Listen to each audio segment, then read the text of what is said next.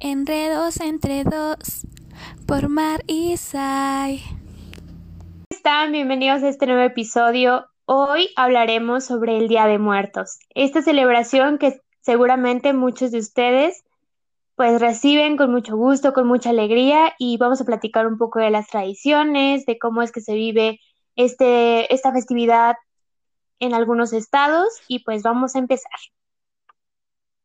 Este, esta celebración se hace aquí en México, porque para los que no lo saben, somos mexicanas las dos, y se celebra el primero y el 2 de noviembre.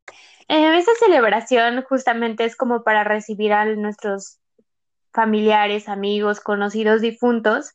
Y bueno, amigos, ¿de dónde surge el Día de Muertos? Esta celebración surge desde la época prehispánica, la colonización de los españoles, y bueno, era la herencia hacia lo llamado Mictlán, que es el reino de los muertos o inframundo. Eh, durante esta prehistoria no se creía como infierno, ni en un cielo como tal, sino en un mundo de almas de las personas que morían. Ya posterior a que llegaron los españoles, ellos, los españoles tradujeron como este mundo de muertos como si fuera un infierno. Y si ya vieron como la película comentamos el lunes de Coco, eh, sino solo, solo hay un mundo en donde están sean buenos, sean malos, hayan hecho lo que hayan hecho, todos terminamos en un mismo lugar. Y bueno, ya posterior a la llegada de los españoles, se como que se mezclan estas creencias, tanto las mexicanas como las españolas, y es cuando se crea el Día de los Fieles Difuntos. El Día de los Fieles Difuntos es el primero, ¿no? Y el Día de Muertos es el dos. Sí, según yo también tengo ese dato y como por cultura sé que es así. De si el niño nació, ¿no? Creo que lo que representa, sobre todo con los niños, es el amor que se les tenía, ¿no? Y, o el deseo que se tenía por que llegaran, sobre todo como con los niños que nacen muertos o que no lograron nacer. El que estén en esa ofrenda creo que es lo que representa, ¿no? El amor y el deseo de que estuvieran ahí. Y pues dentro de todo esto, amigos, lo que se acostumbra como a colocar en la mayoría de los estados es un altar. El altar eh, lo colocamos a veces en nuestras casas o a veces en los panteones y realmente, bueno, a mí me gusta mucho observar los altares porque aunque tengamos como elementos similares, siento que cada quien le pone su propia esencia. Sí, esta ofrenda es también para recibir a los fieles difuntos. Es decir, mm, y creo que también es una celebración que sirve para que las familias se unan. No sé si a lo mejor en, pues en tu casa, en tu familia, es como esta parte de que se reúnen para justamente preparar los platillos que le gustaban a tal conocido o tal familia que, que ya falleció y los preparan en familia, se unen para hacer el pan de muerto, para comprar las cosas, para hacer una ofrenda a lo mejor un poco más grande y recibir en familia a todos estos seres queridos. Entonces creo que eh, sirve para tanto unir lo que ya mencionábamos de vivos y muertos, como unir también más a los vivos, ¿no? A estas personas que aún estamos y que aún debemos de seguir conviviendo y no esperar a lo mejor a que ya no estemos para pues para convivir de esta forma. También creo que es muy bonito en esa parte. Y creo que incluso valoras, ¿no? Como esto de los que están y los que ya no están, o sea, en esta parte de en el convivir y darte cuenta de que hay gente que ya no está, aunque quisiéramos que estuviera, pues creo que te hace como reflexionar el cómo estás viviendo y cómo estás compartiendo, demostrando tu cariño hacia la gente que aún está, ¿no? Y pues les vamos a contar como un poquito de las cosas básicas que se llegan a colocar en las ofrendas. Les decimos que esto, o sea, son como la base y ya se pueden agregar cosas dependiendo como la familia o el estado, elemento súper representativo y que creo que ese sí lo tienen todas, todas, todas, todas las ofrendas. Son imágenes de, de, de un difunto o de varios, ¿no? Dependiendo dependiendo de tu familia, pero siempre se coloca una foto de esa persona a la que se le está haciendo la ofrenda o esas personas. Otro elemento que, creo que todas las ofrendas también ponen y es como un elemento pues que como imprescindible en la ofrenda es el agua que es considerada y se le da un significado de como la fuente de vida. Se ofrece a las ánimas para que mitiguen su sed después de su largo recorrido y para que fortalezcan su regreso. también se les pone copal o incienso, que bueno, lo conocemos de la prehistoria, o sea, este surge en la prehistoria, pero estos ellos son en las iglesias y este sirve para limpiar y purificar las energías y como que santifica el ambiente para que puedan llegar las almas. Em, las flores, principalmente se colocan flores de cempasúchil, símbolo de la festividad por sus colores, por el color anaranjado, rojo, em, como amarillito, esos son los colores que las he visto, y que son muy aromáticas, entonces justamente también es para Mm, guiar a las ánimas, guiar a nuestros difuntos a justamente a la ofrenda. Y yo me acuerdo la tradición en mi casa que ponemos un caminito desde la puerta, o sea, desde la entrada principal hasta que llega hasta la ofrenda, que es como, pues por el color, por el aroma, es como los difuntos pues llegan a la ofrenda, es el caminito. Eh, otro elemento súper importante son las velas, las velas asirias, lo que tú prefieras, obviamente.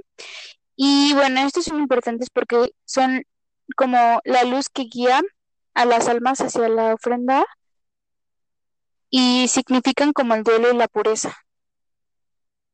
Pueden ser colocados como durante el caminito que mencionabas hay, o también yo he visto que muchas veces con las flores en Chile se hace una cruz y se colocan como en los cuatro puntos de la cruz. Bueno, otro elemento es el petate, que simboliza o representa la cama, la mesa en la que se pone la, la ofrenda, los alimentos, que pues también como que recordamos y continuamos con esta tradición de usar el petate pues para comer, para degustar los alimentos con nuestros nuestros difuntos y con nuestros demás familiares. Y que creo que también el petate es un alimento súper mexicano, o sea, es algo que en muchos, muchos, muchos lugares aquí en México lo siguen haciendo y lo siguen usando. Y para los que no sepan qué es un petate, mm. es como, como un tapete hecho de... Como entrelazado, como... Ajá, exacto.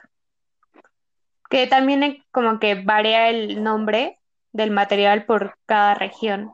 Ah, bueno, otra cosa como importante, y yo este sí he visto que hay altares en los que no lo colocan, es el arco y se coloca hasta arriba en el altar y es la representación de la entrada al mundo de los muertos y está hecho también con flores de cempasúchil. Esto representa como ese... Es como si fuéramos a, no sé, a Six Flags, esa entrada es la representación de donde entrar a ese lugar. Otro riquísimo elemento es el pan, el pan de muerto, y que es, bueno, es un ofrecimiento fraternal eh, que representa el cuerpo de Cristo. Y está elaborado de diferentes formas y tiene un sabor a guayaba con piloncillo y ya. bueno, eso a mí a lo que me sabe. Y yo creo que un auténtico pan de muerto debe saber a guayaba. No sé qué piensas tú, Mariana. Yo tenía entendido que lo que tenían era naranja. ¿En serio? Yo apenas no sé en dónde vi que el pan de muerto está hecho con naranja. Amigos, es que ustedes no son de México, no, no, no hay un sabor parecido al pan de muerto. Y es difícil como saber a qué a mí, a mí me sabe como siempre mucho, mucho, mucho mantequilla. O sea, como que siento que es el sabor que más predomina. Pero yo tenía entendido que se hacía con naranja. Y algo súper curioso que no sé si hayas notado, es que cada año hacen pan de muerto más temprano, por así decirlo. O sea, técnicamente, amigos, el pan de muerto solo se debería hacer como el primero y el 2 de noviembre, porque es parte de la tradición y ya, o sea, como que muchas veces lo ah. hacen desde octubre, pero yo sentí que este, este año empezaron a hacerlo como por agosto. Porque necesitábamos algo en la vida que nos diera ganas de vivir de seguir viviendo. Yo creo, porque fue impactante. O sea, digo, a mí me hace muy feliz y yo sería muy feliz si hubiera pan de muerto todo el año porque sabe súper rico, pero al mismo tiempo creo que también es importante como darle el valor, ¿no? Que tiene y la representación que tiene, porque al final del día todo, todos los elementos del pan representan algo. O sea, incluso los huesitos del pan tienen una representación y, y creo que es algo que se puede ir perdiendo si lo hacemos como durante todo el año y dejamos de, hacerlo como tradición, ¿no? O sea, como dice ella lo hace con su abuela y es como su tradición. Entonces creo que es importante no, no dejar de lado ese tipo de tradiciones. Y siento que sobre todo es como en esta parte de, de las grandes franquicias y así, que son las que empiezan a hacer antes las cosas. O sea, como en el sentido en que es septiembre y ya están vendiendo las cosas de Navidad. Sí, de realizar el pan, de hornearlo en familia. Sí, es muy bonito. Aprender a hacerlo, ¿no? Porque yo creo que todos deberían saber hacer pan de muerto como buenos mexicanos, pero pues no, a veces algunos no, no lo sabemos hacer y también esas cosas pues se van perdiendo porque nunca le pediste la receta a la abuela, a la bisabuela y pues quién sabe cómo se hace. Yo considero que deberías de pedirle la receta a tu abuela, la verdad. Sí. y, y que cambia porque, mm, bueno, yo he sabido de otras personas que, pues que no sé, que le ponen más de esto o le ponen otra cosa. Por ejemplo, aquí le ponen pulque, no sé si Sí, sí, conoces lo el conozco. pulque. Ah, pues le, algunas personas le ponen eso, pero yo tengo entendido que es como nada más para, para que esponje más el, el pan como levadura. O sea, antes no tenían como esta parte de la levadura, entonces le ponían pulque. Y, o sea, algunas personas siguen como respetando esa receta original, pero otras personas pues ya poco a poco se les va modificando. Pero sí, sí, sí. Pronto hay que hacer pan de muerto, No, sí. Y yo me acuerdo que en, ahí allá en donde vives ahí, también hacen un pan de guayaba como tradicional de esta época, ¿no? No Uno que me dio a probar tu papá, estoy segura que estaba súper rico. Pues es pan de muerto. Ay, eso no es pan de muerto. Ay, eso es otra cosa, amigos. El pan de Es muerto, que uno cambia el nombre. O sea, aquí en Toluca, no sé, no sé por qué, de verdad, no sé por qué, amigos, al pan de muerto le dicen hojaldra. Yo estoy en contra de que le digan hojaldra, pero bueno, tradiciones de cada lugar. Pero se le dice pan de muerto a un pan que físicamente no parece pan de muerto. Ah, ya, ya, ya. Es que justamente como, como lo acabo de decir, el pan de muerto pues tiene muchas figuras.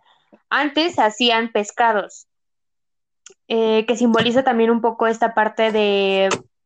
mm, ay, es que no sé mucho de la Biblia, pero bueno, cuando en la iglesia eh, ofrecen el pan y Jesús en, em, multiplica el pan para que alcance para todos cuando... Es que tú ayúdame, tú sabes de esa, de esa parte. No sé si te acuerdas de, o si entiendes lo que te estoy diciendo, Sí, creo que iban todos caminando a algún lugar, no me acuerdo dónde, y ya, o sea, y estaban, tenían de que, no, no me acuerdo las cantidades, ¿no? Pero era de que tres pescados y cuatro panes, y entonces Jesús multiplicó la comida y alcanzó para todos.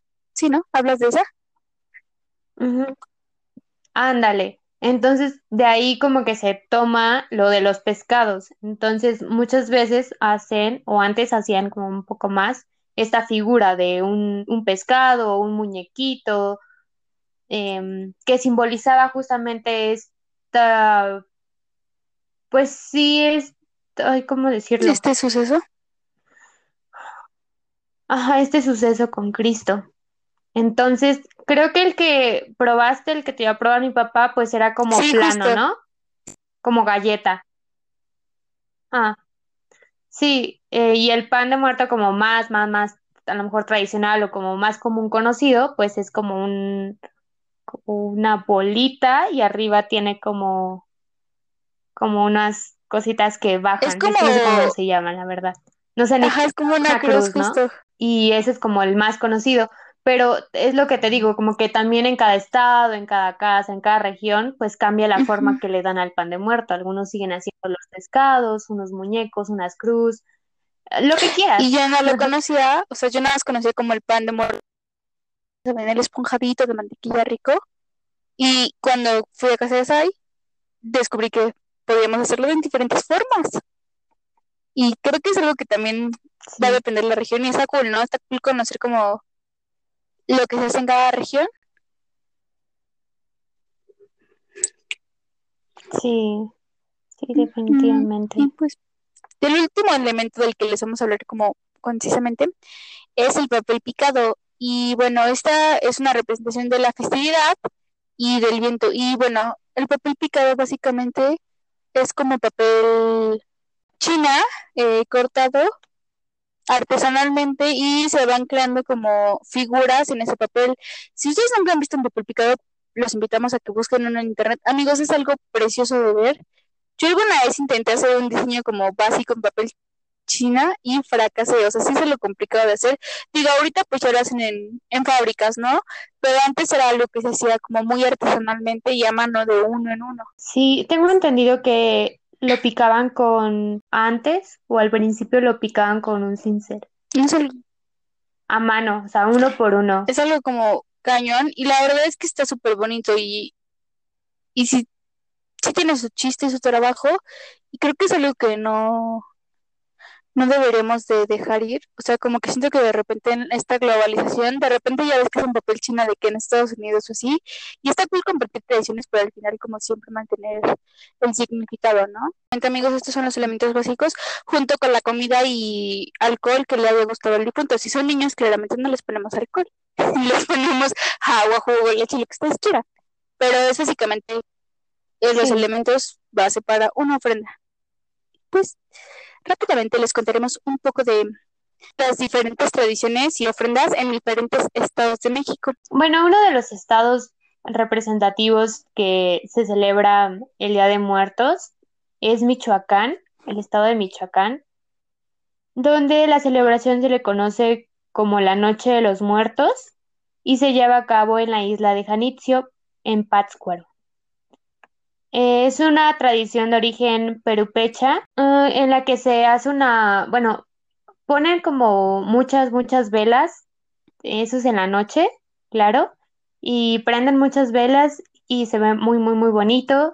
Colocan algunos altares, ofrendas en los panteones y también en las casas. Y que también aquí en Michoacán algo que me impactó bastante es que justo si cuando el difunto tiene poquito de haber fallecido dentro del primer año, el Día de Muertos, una semana antes, se realiza un novenario eh, para el difunto y el, justo el último día se prepara un pozole de cerdo y se adorna un arco con flores de Wow. cempasúchil y este se lleva después al panteón ya el mero día de muertos a, a la tumba y ahí se queda la gente hasta el día siguiente, o sea, y creo que es, o sea, como que justo en Michoacán la gente se queda toda, toda, toda la noche en el panteón acompañando a los muertos.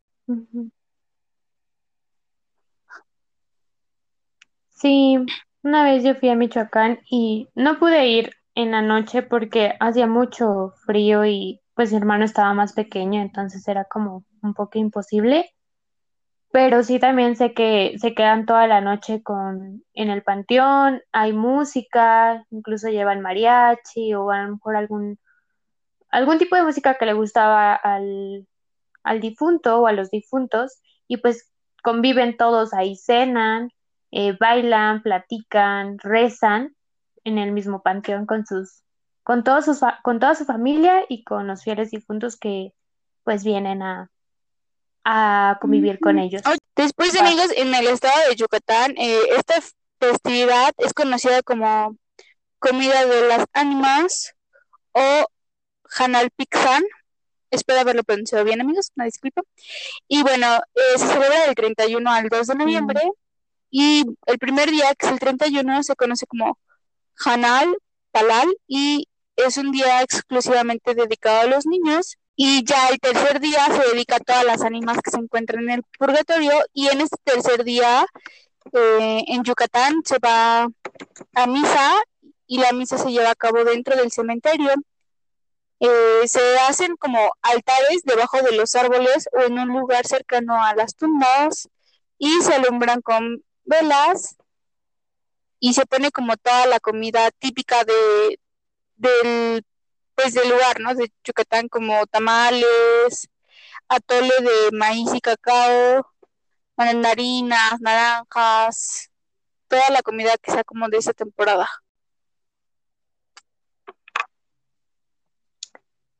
Eh, una comida representativa de este estado, justamente en estas fechas, es el pip. Espero también estarlo pronunciando bien. Y quizás tenga como otro, otro nombre más original, o sea, de acuerdo a la tradición y a la cultura. Pero básicamente es un tamal que representa al muerto. Eh, esto no se lo explicaban en, clases de, de, tanatología, allá cuando estuve de movilidad, que este tamal representa cuando, pues anteriormente a los muertos los enredaban en tapetes o en sábanas para, o sea, porque antes no había esta parte del ataúd y todo este ritual nuevo, sino que los enredaban de esta forma, los preparaban de esa forma y los enterraban, ¿no? En el suelo.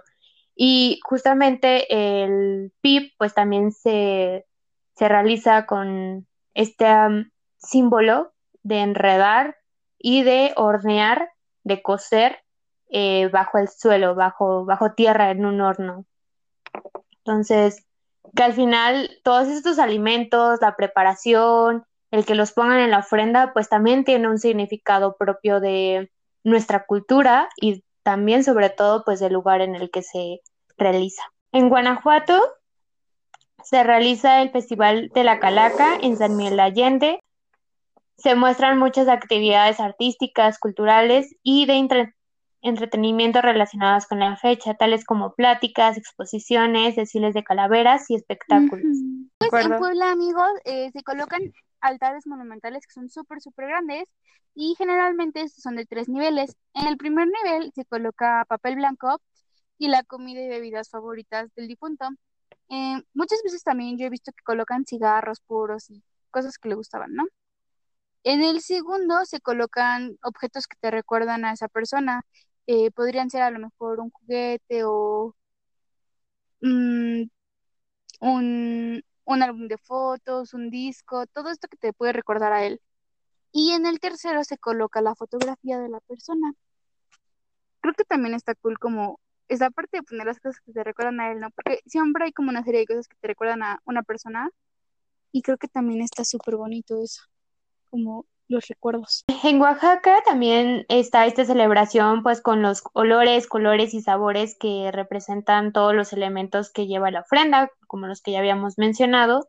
Y también en ese estado se caracteriza esta celebración por poner tapetes de acerrín de colores que representen pues a lo mejor algún a lo mejor un pan de muerto, algún elemento tradicional de este día de muertos. El día 3 y 4 de noviembre lo dedican a despedirse de todos, culparse por alguna mala intención que fue hecha.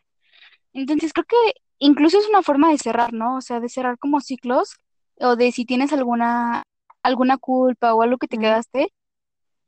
Creo que está súper cool como el poder cerrarlo, ¿no? El poder siempre decir que lo sientes, creo que incluso a ti te puede traer como paz y tranquilidad. Esta celebración, ¿no? Representa a lo mejor un poco de las fases de, de un duelo que puede pasar una persona, que inicia por recordarla a lo mejor mucho tiempo, extrañarla, desear que esté ahí e incluso tener esta idea, no quisiera llamarle un delirio, simplemente como esta idea, esta fantasía de que aún está con él o con todos sus seres queridos, conviviendo y que pueden seguir compartiendo cosas y posteriormente ya como esta despedida, porque pues al final tiene que irse, tiene que, tiene que regresar al mundo de los muertos y otro año pues él regresa, como hacer esta despedida, pero, o sea, es como hacer un lado y seguir uno, o sea, o, los vivos, pues con nuestra propia vida, pero al final nunca olvidarnos, ¿no? Y tener este,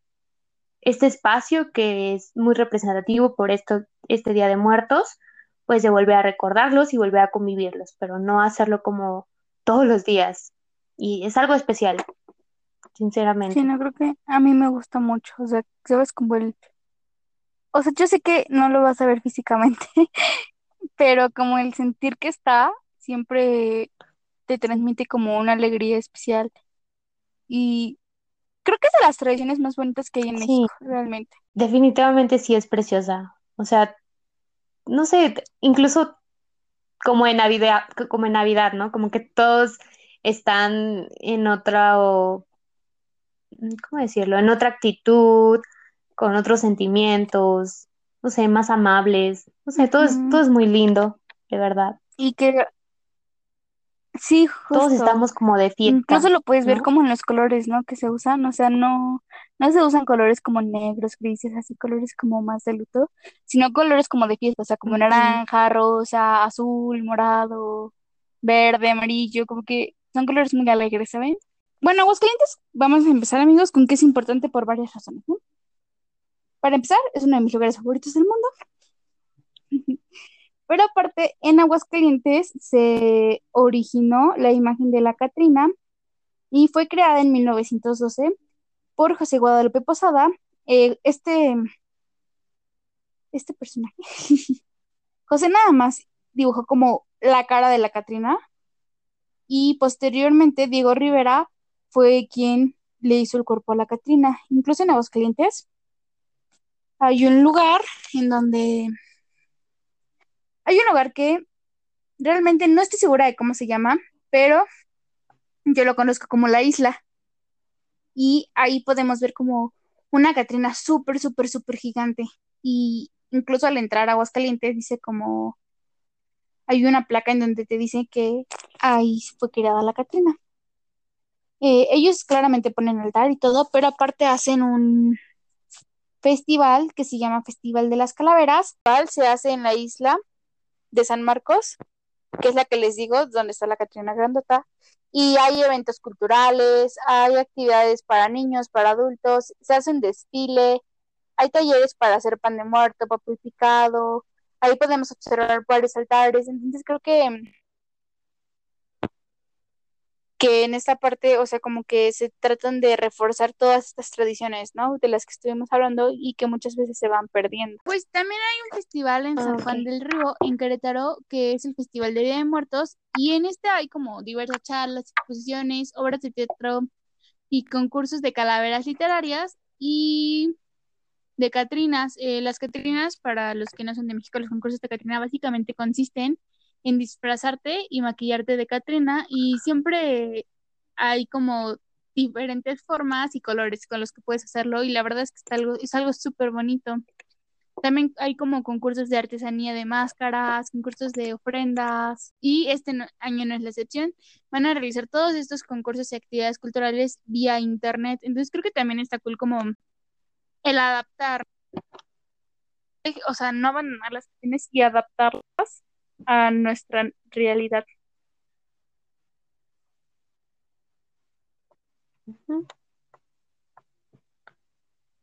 Sí, lo importante es que también en estas fechas, mm, esto, bueno, en estas fechas, en este tiempo, pues de pandemia, esta celebración sea como motivo también para mm, mantenernos unidos, para alegrarnos un poco, porque al final esta celebración de verdad es para alegrarnos, más que para ponernos tristes a lo mejor por nuestros difuntos.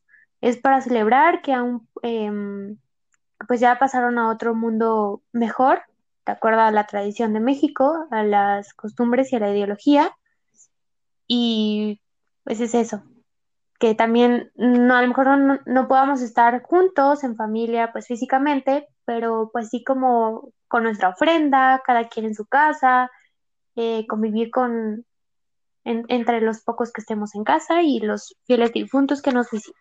Y ya de la- el último lugar del que les vamos a contar pues es de Toluca, porque pues es el que más cercano tenemos.